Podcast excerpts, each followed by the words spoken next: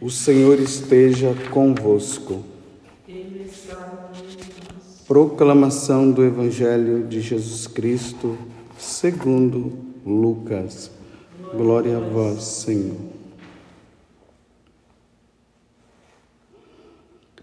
Naquele tempo, disse Jesus a seus discípulos: Não tenhas medo, pequeno rebanho pois foi do agrado do Pai dar a vós o reino.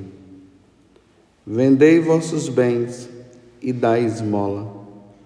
Fazei bolsas que não se estraguem, um tesouro no céu que não se acabe. Ali o ladrão não chega, nem a traça corrói.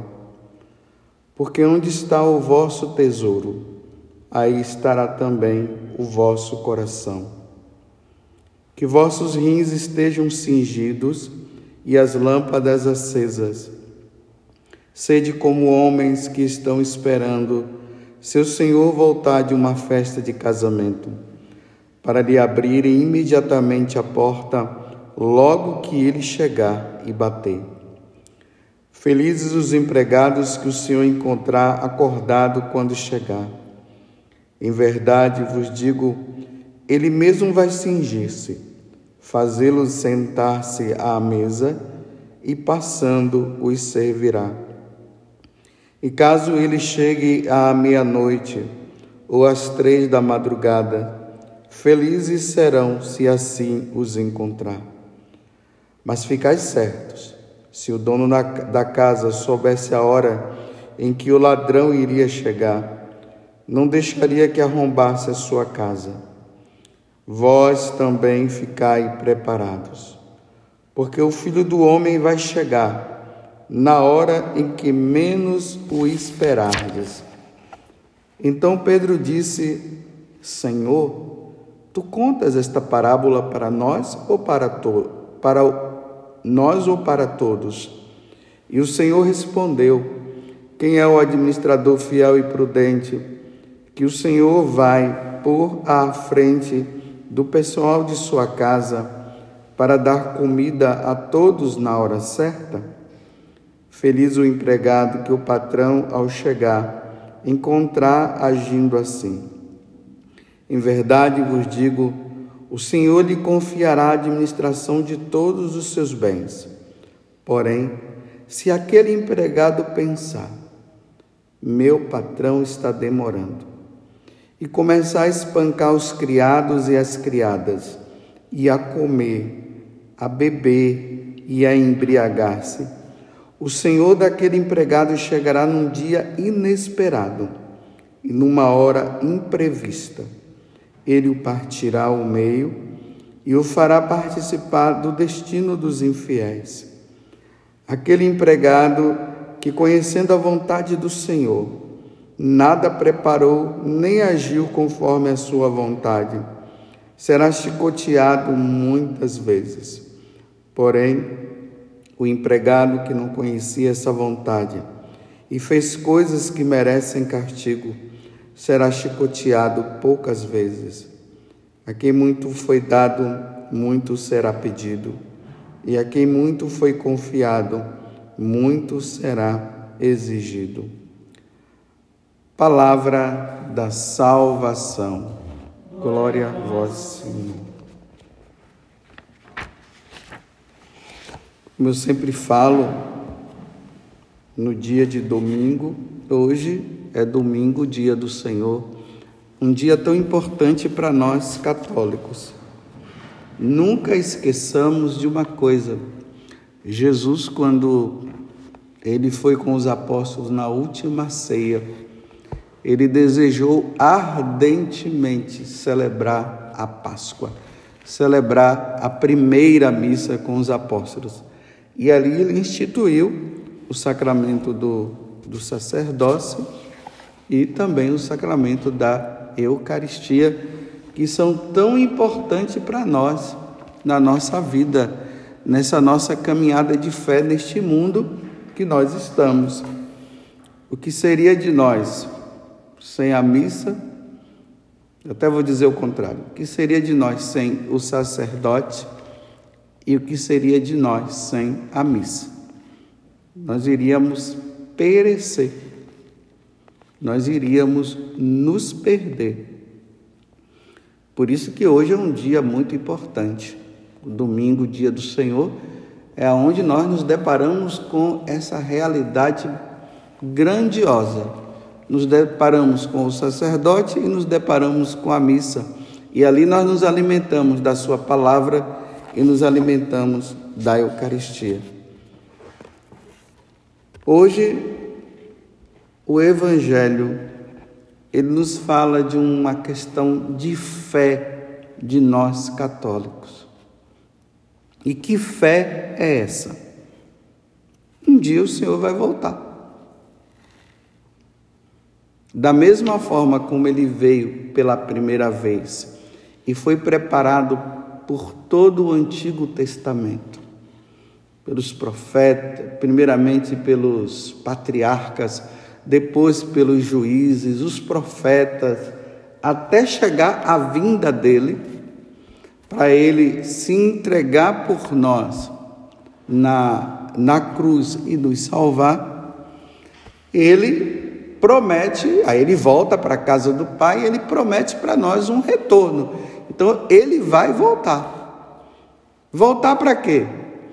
Para julgar os vivos e os mortos por definitivo. Por isso que a primeira o Evangelho está dizendo que é, é, é preciso que nós estejamos com os nossos rins cingidos e as lâmpadas acesas. O rim cingidos, cingidos significa estado de prontidão. Os rins têm que estar amarrados.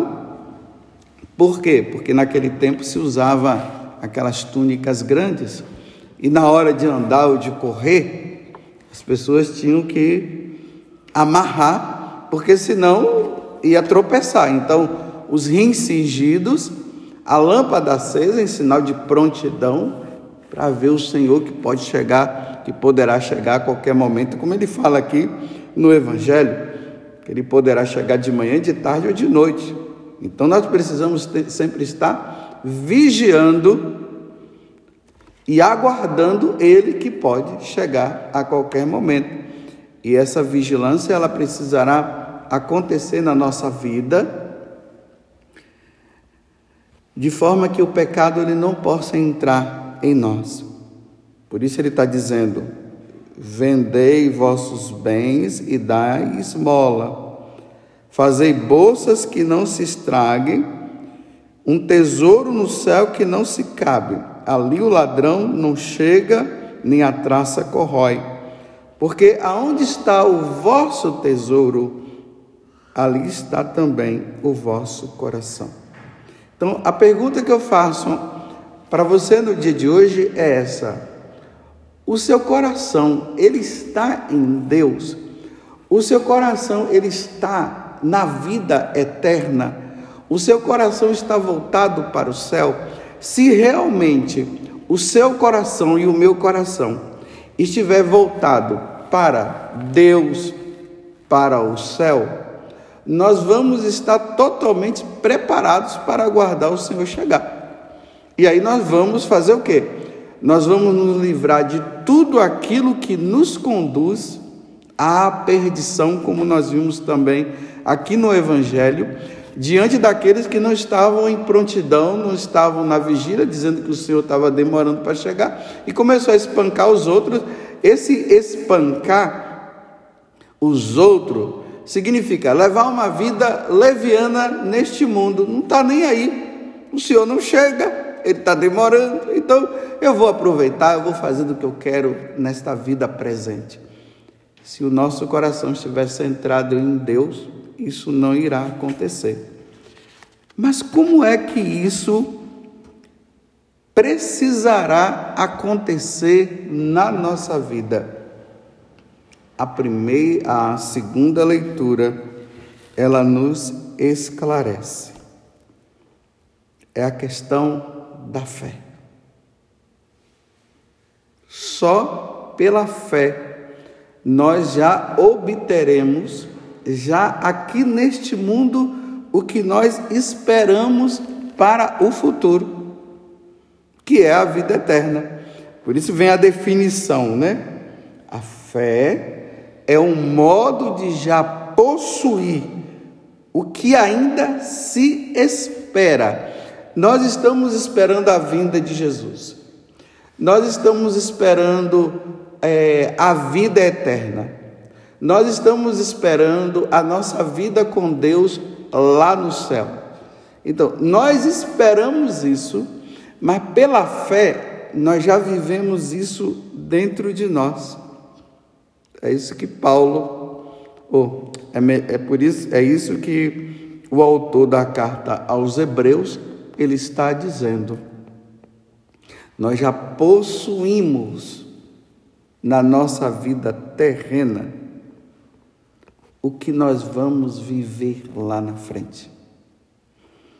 Por isso que eu estava, demorei um pouquinho aqui procurando nessa carta aos Hebreus, essa passagem que ele diz assim: É por isso também que de um só homem já marcado pela morte, nasceu a multidão comparável das estrelas no céu, e inumeráveis como areia na praia do mar. Olha só, todos esses homens do Antigo Testamento, eles morreram na fé. Eles morreram pensando em possuir, em chegar nessa tal terra prometida, que eles acabaram não chegando. Só alguns, né? Aí depois a gente vê que nem Moisés entrou. Eles no Antigo Testamento eles viviam, todos eles, eles morreram na fé. Olha, não receberam a realização da promessa, mas a puderam ver e saudar de longe. Então, pela fé, eles saudavam de longe e se declararam estrangeiros imigrantes nesta terra. Então, eles possuíam a terra prometida, sentar nela e chegar ao ponto de que eles já viviam como estrangeiros, dizendo assim: nós não somos daqui. Porque no coração deles, pela fé, eles já possuíam a vida eterna, eles já possuíam, isso aqui trazendo para nós, eles já possuíam a eternidade. Então eles se sentiam como estrangeiros. Está vendo como nós precisamos viver nessa terra como estrangeiros? Nós temos a nossa pátria, a nossa nação, né? nós devemos amar, no caso nosso, o Brasil. O Brasil é a nossa nação. Mas nós não vamos ficar no Brasil eternamente. Um dia nós seremos chamados e nós iremos para a pátria definitiva, que é a pátria celeste, aonde Deus habita com os anjos e com aqueles que já estão lá. Então, o que é que acontece? Nós estamos aqui, mas não estamos apegados. Se nós vivermos, se nós vivemos aqui apegados nesta vida, é porque nós não acreditamos na vida eterna. É porque nós não acreditamos no céu. Então nós precisamos estar aqui de passagem. Por isso que o nosso tesouro tem que estar lá e não aqui. Por isso nós precisamos acumular tesouros não aqui na terra, mas lá no céu. Por isso que os nossos bens desse mundo, tudo deve ser passageiro.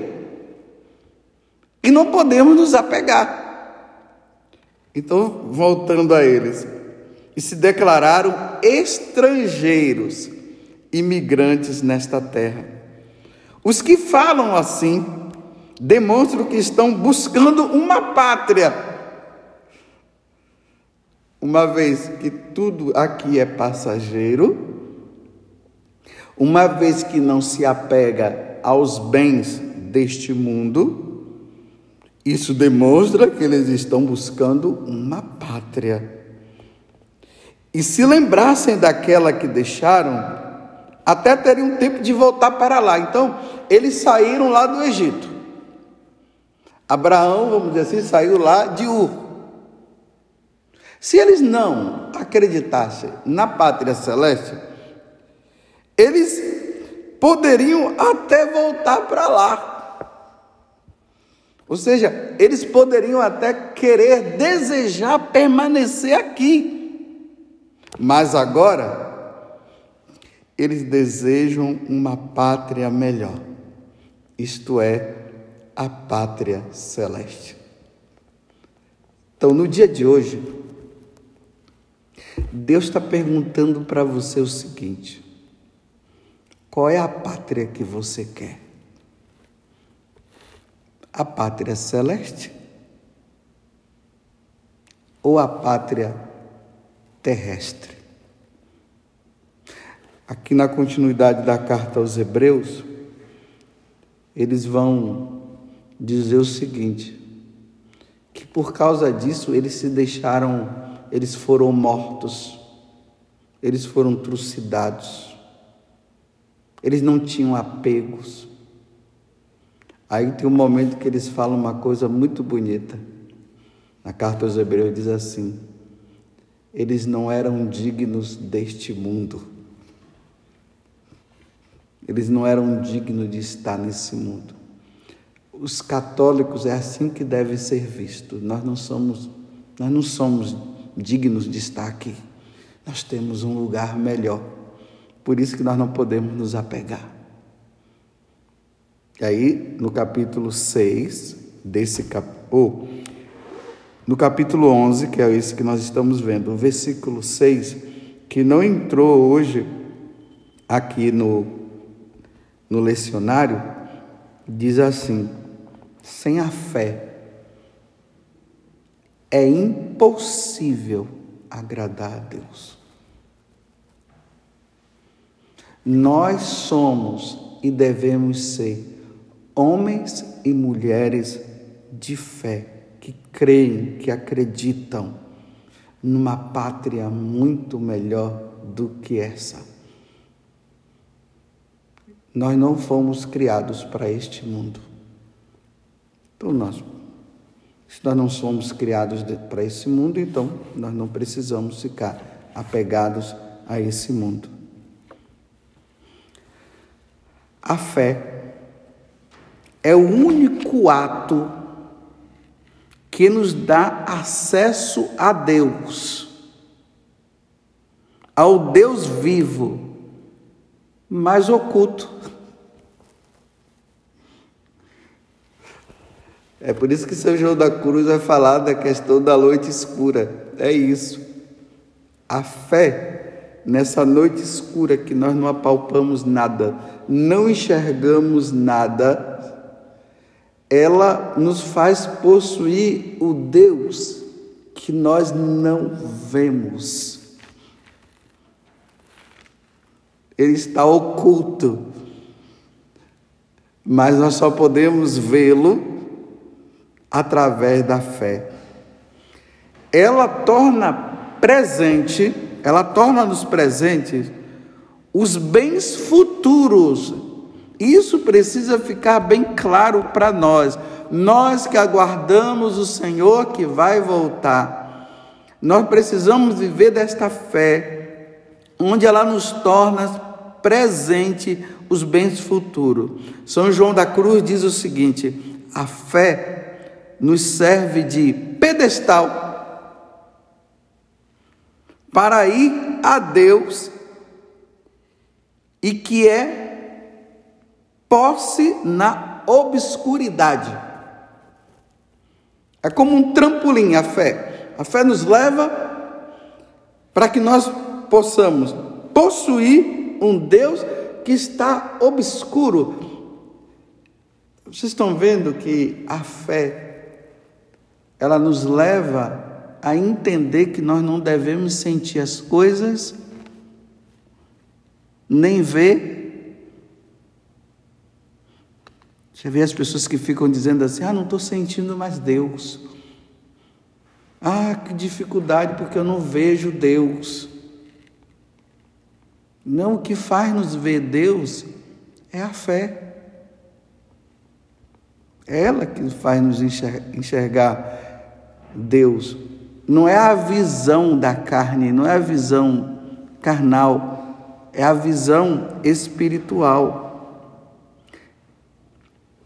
Santa Elizabeth da Trindade diz assim: A alma que deseja se santificar deve prescindir em absoluto de suas sensibilidades e caminhar para Deus de maneira valente e esforçada por entre todas as solidões e trevas, diante de tantas coisas difíceis, diante de tanta obscuridade, a fé nos leva nós para que nós possamos correr ao encontro daquele que nós cremos daquele que nós amamos. Por isso, agora eu vou encerrar. Nós precisamos ter um amor ardente a Deus. Sem esse amor ardente, nós não o possuiremos já aqui. Nós não possuiremos realidade, as realidades celestes aqui. Então é preciso ter esse amor. Como dizia São Bernardo de Claraval, a medida do amor é amar sem medida. Depois que nós temos esse esse amor ardente que é a caridade, nós nos recolhemos num, num profundo silêncio. Interiormente, nós nos recolhemos porque as distrações deste mundo vai nos levar a não possuir o que é futuro. As coisas deste mundo vai nos distraído. E aí nós precisamos ter um recolhimento interior para nós não nos distrairmos. E esse recolhimento interior, ele deve nos levar a um ato profundo de adoração. Como é que se acontece esse ato profundo de adoração? Interiormente, no nosso dia a dia. Sabendo que nós somos, estamos aqui de passagem, sabendo que nós precisamos de Deus, sabendo que nós precisamos possuí-lo, nós vamos no dia a dia, nós vamos dizendo: nós vamos fazendo atos de adoração. Santo, Santo, Santo é o Senhor Deus do universo. O céu e a terra proclamam a vossa glória. Nós vamos fazendo também os atos de adoração.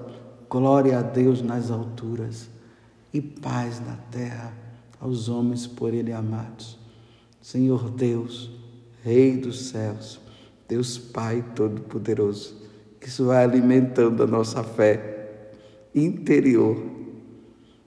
É aquilo que a gente chama de jaculatória. A gente se volta e diz: creio em Deus Pai, Todo-Poderoso, Criador do céu e da terra. Por que, que nós fazemos isso? Porque já, já nós já possuímos do nosso ser na nossa alma o que nós vamos viver lá. Então, se lá no céu nós vamos adorar a Deus dizendo: Santo, Santo, Santo é o Senhor Deus do universo, aqui na terra nós já vamos fazendo isso, nesse ato de fé e de adoração.